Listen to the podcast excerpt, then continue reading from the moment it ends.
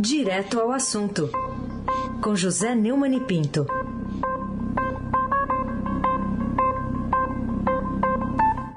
Oi, Neumani, bom dia. Bom dia, Raíssa Abac, bem-vindo de volta. Obrigado. Bom dia, Carolina Ercolim. Bom dia. Tintim por tintim. Laís Gotardo, Ronaldinho Mendes e o Transatlântico Moacir Biasi, Clã Bonfim, Emanuel, Alice Isadora. Bom dia, melhor ouvinte, ouvinte da Rádio Eldorado, 107,3 FM, Raiz em Abaqui. O craque. Bom, Neumann, presidente Bolsonaro, ontem ainda em Dubai, nos Emirados Árabes, disse que o Enem começa a ter a cara do governo. Fora a nossa preocupação com essa declaração em relação à prova de português, né? Pode ficar comprometida. É, você diria que é uma comemoração, é uma confissão? O que, que foi isso? Olha, é uma confissão. É, afinal de contas, a educação é um bem público. É uma, tem que ter a cara do Estado. Né? Aliás, tem que ter a cara do país, da nação, não a cara do governo. Agora, essa confissão não é aproveitada porque ah, as, as, instituições estão compradas. Ela veio durante uma entrevista na Expo Dubai. Ao Estadão, a Cláudia Costin, diretora do Centro de Políticas Educacionais da Fundação Getúlio Vargas, deu entrevista dizendo que é inaceitável a ingerência num exame que até hoje passou por governos com diferentes orientações ideológicas e não interferiram na prova. É, o exame está marcado para os próximos dias 21 e 28.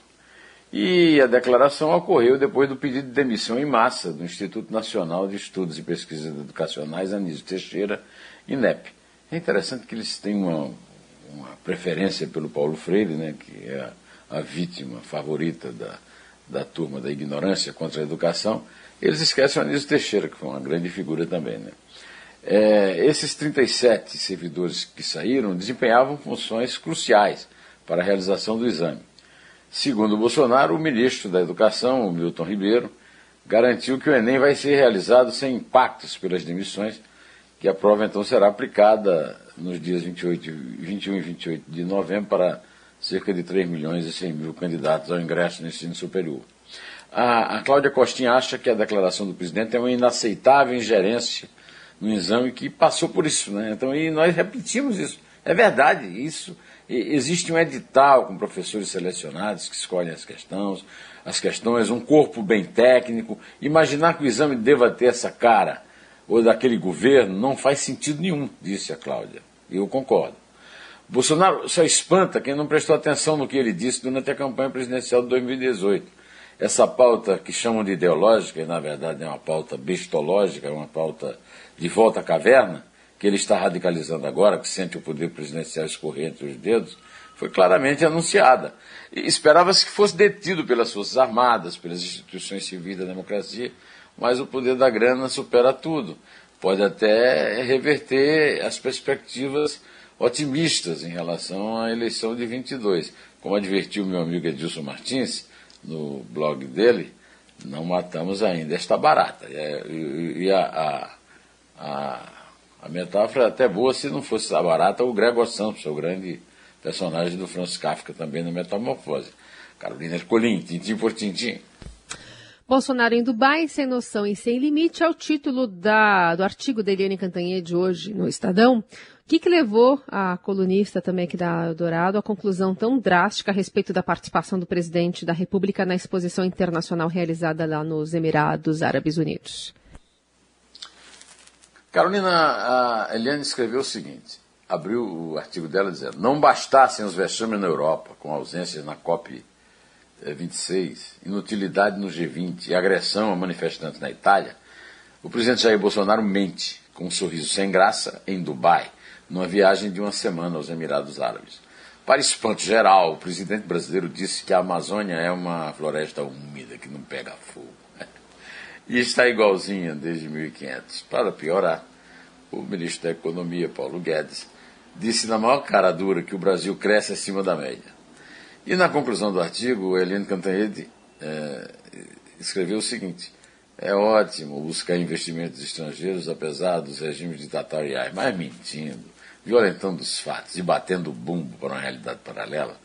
Bolsonaro é sem noção e sem limite.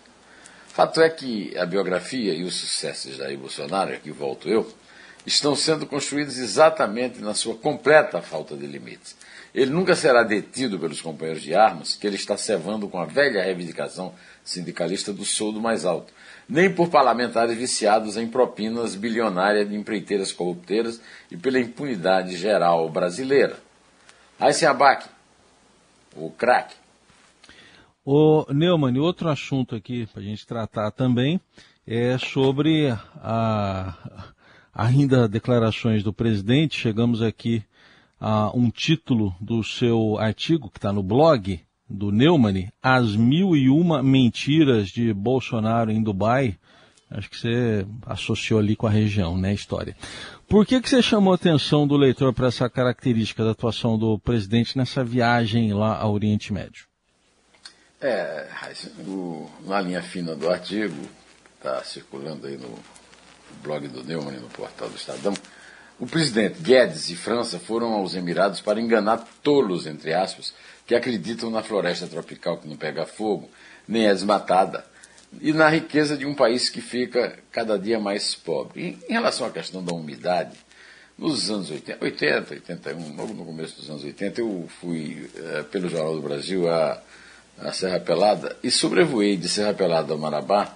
Durante todo esse trajeto, num avião, eu não vi uma copa de árvore, eu só vi fumaça. E ao que me conste, não era fumaça de água, não. Não era umidade da floresta, era fogo, né? É, agora, eu concluí o artigo dizendo o seguinte, que na realidade, o que deve preocupar mais os brasileiros de bem, que não veem a hora de se livrar da tigrada que os governam e da manada que a aplaude, não é o mau humor justo dos petrodólares disputados por Bolsonaro, Guedes e França, mas o Brasil que o trio abandonou a própria falta de sorte ao fazerem turismo do Golfo Pérsico à custa dos miseráveis. Enquanto eles se locupletam nas noites do deserto de Harun al-Rashid, a referência histórica que você se referiu, o, o meu amigo Reis, 37 servidores do Instituto Nacional de Estudos e Pesquisas Educacionais, Anísio Teixeira, denunciaram uma série de interferências horrorosas dos bolsonaristas sob a chefia do presidente da instituição, Danilo Dupas, no Exame Nacional do Ensino Médio, Enem.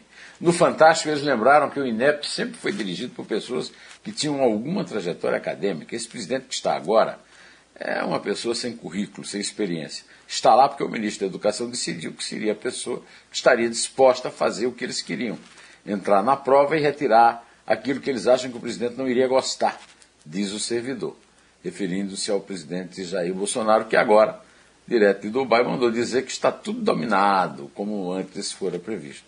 O mentiroso contumaz, bajulado por carreiristas encastelados no poder na República da Insanidade, não surpreende ninguém ao desmatar e negar. E inspirar o abandono da aritmética na ajudância do aprendiz do assassino serial do Estado Nacional de Santiago. me referi aqui ao fato do ex-servidor do, do Pinochet, o senhor Paulo Guedes, dizer que os números não importam. O economista dizer isso. Mas a Câmara governista, em troca de emendas parlamentares bilionárias usadas como propinas, tem a obrigação de cumprir seu ofício de representar o povo brasileiro, enquadrando na moldura constitucional do Estado, ainda de direito, os inimigos figadais dos preceitos abandonados do império da lei. Carolina Ercolim, tintim por tintim.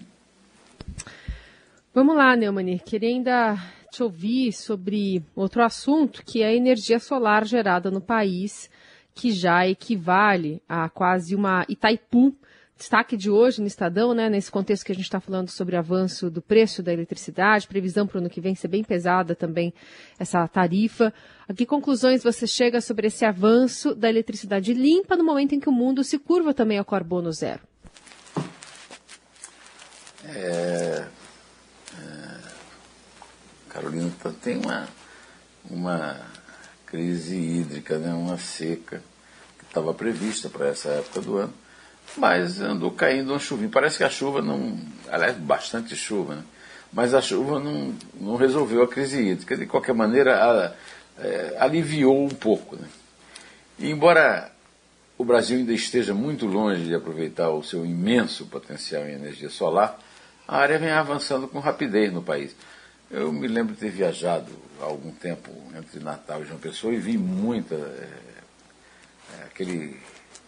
uma espécie de, de catavento, né? É, para gerar energia solar né, por lá.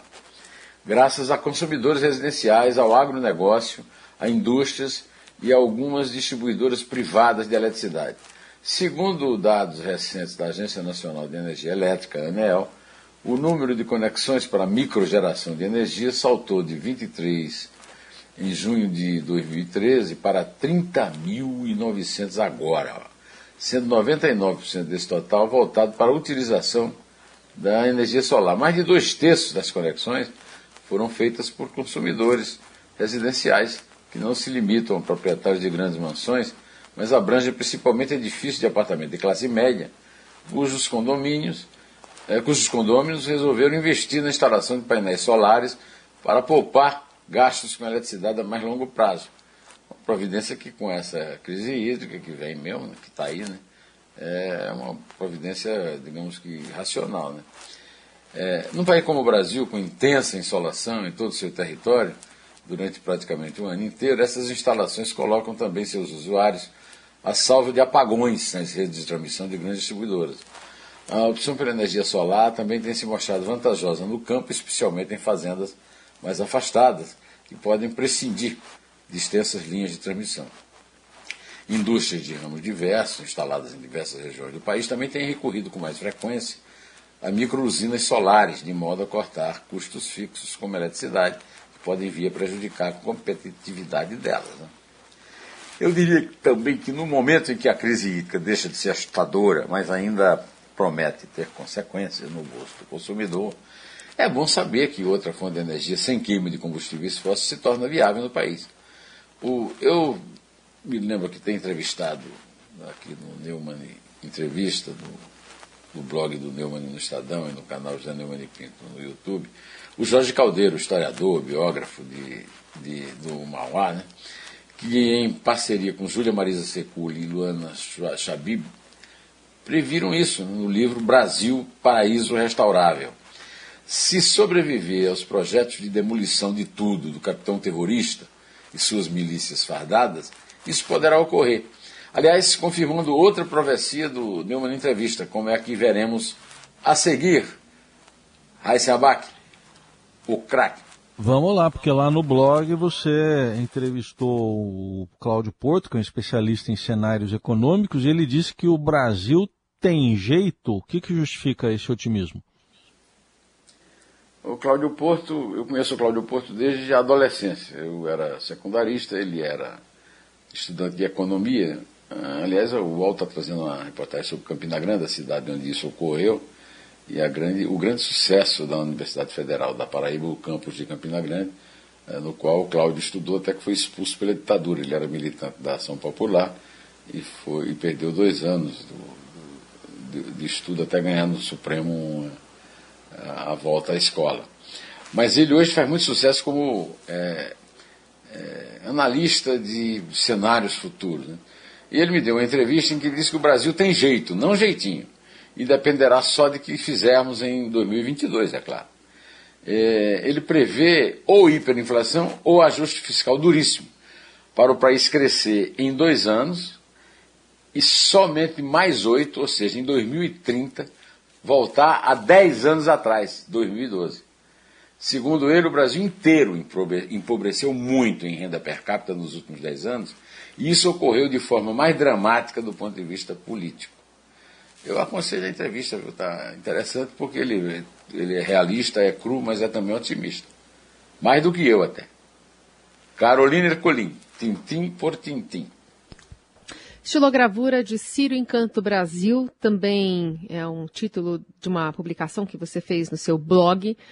Queria que você falasse um pouquinho o que, que desperta interesse na obra do sertanejo que aprendeu a técnica da arte popular nas capas dos folhetos de cordel quando era diretor de arte numa agência de publicidade no Rio de Janeiro. Há uma, uma coincidência interessante nessa semana. Eu li uma entrevista com um companheiro de adolescência em Campina Grande. e o Dois Dedos de Prosa, que é um papo mais cultural e tal, com o Ciro Fernandes, que está para completar 80 anos e que foi teve a sua arte revelada ao Brasil inteiro, eh, inteiro na, pela eh, Fátima Bernardo no programa Encontro da Rede Globo. Né? O Ciro é, é, de, é de uma cidade chamada Iraú, não? Eu vou falar, ô Reis?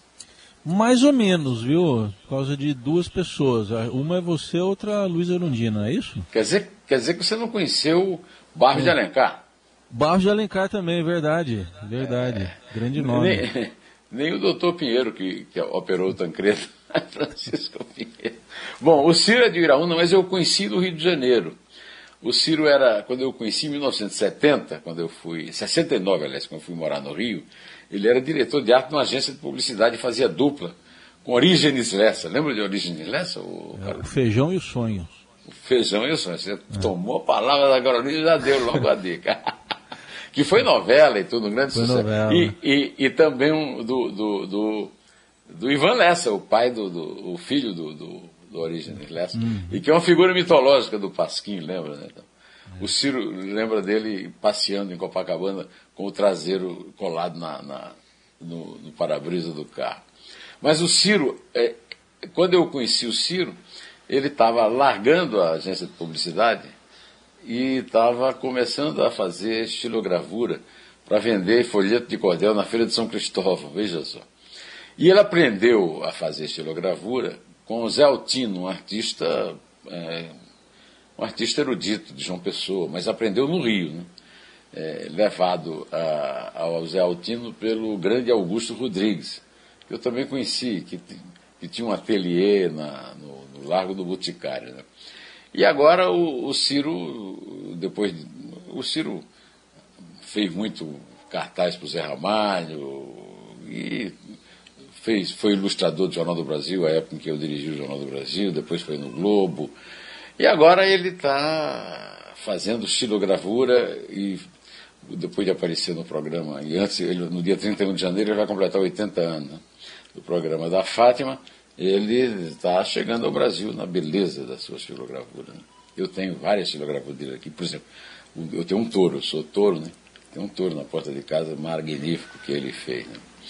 É, no Dois Dedos de Prosa, ele contou causos assim do, das tias que enfrentaram um bando de lampião atirando nelas elas é, cruzando o rio, que para sorte delas não tem água, mas tinha água quando um bando de lampião invadiu lá. Tentou chegar a Mossoró e não, não conseguiu, mas passou por Uiraúna e também não conseguiu entrar, né? E ele conta é, tudo. Esse bando de lampião está muito retratado na estilogravura dele. É, ele nasceu em Uiraúna, pintou bois em açougues em Itaquera, em São Paulo, para onde ele veio. É, depois que dirigiu, é, que foi, fez dupla lá com Origem Lessa, vendeu chilos na feira de São Cristóvão. E hoje está lá no seu apartamento na Lapa, Boêmia do Rio, produzindo uma arte muito especial. Considero o Chilo, é, o Ciro o grande estilogravador, o maior estilogravador do Brasil hoje. Olha que tem grandes estilogravadores. Né? Vocês se lembram também que no, no dois, um, dois dedos de prosa anterior, o artista plástico carioca é, Dolino chamou atenção para o fato de que a gravura populariza as artes plásticas e é basicamente uma, uma técnica muito usada por mulheres, como a minha querida amiga Maria Bonomi, é, que me mandou um, nesta semana um retrato da sua obra em homenagem aos às vítimas da Covid, é, aqui, aqui no, no, no, Memorial da América Latina, em São Paulo. Mas é, o meu tempo, infelizmente, está esgotado, não dá para ficar falando aqui a, a, o resto da manhã. Então eu vou pedir a, a Carolina Ercolini é, que ela é, receba nesta terça-feira, com muita força, né? muita força nessa terça para todo mundo, o nosso querido Aysen Abac, de volta ao batente. Obrigado. Pode contar. É três. É dois. É um. Em pé.